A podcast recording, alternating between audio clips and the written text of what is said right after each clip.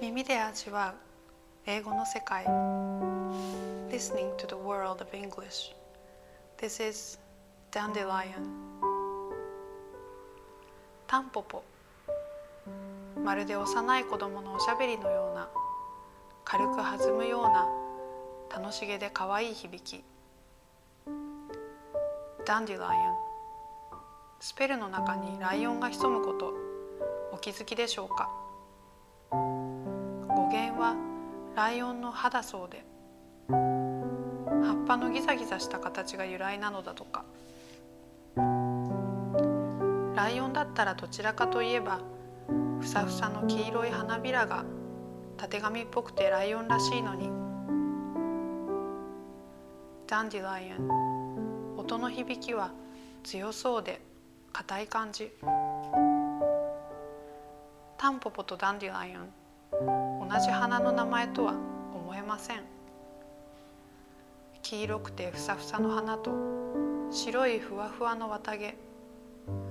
子供の頃から手に摘んで親しんだとても身近な花。タンポポは春のひんやりとした空気に混ざる柔らかな日差しを連想させます。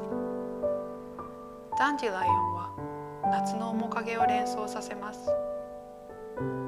アメリカの作家レイ・ブラッドベリーの作品に「タンポポのお酒」という本があります。原題は Dandelion Wine。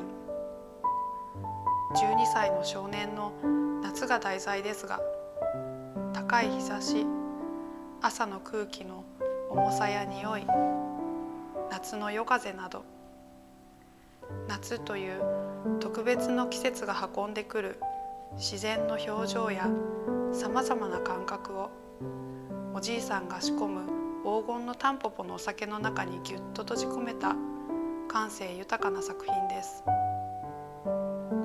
少年の夏のすべてがタンポポのお酒に溶け込んでいるんです。細かなあらすじは忘れてしまっても15歳の夏の終わりに読んだこの本の衝撃は忘れがたくてダンディライオンの黄色は夏の日差しの黄金の色なんです。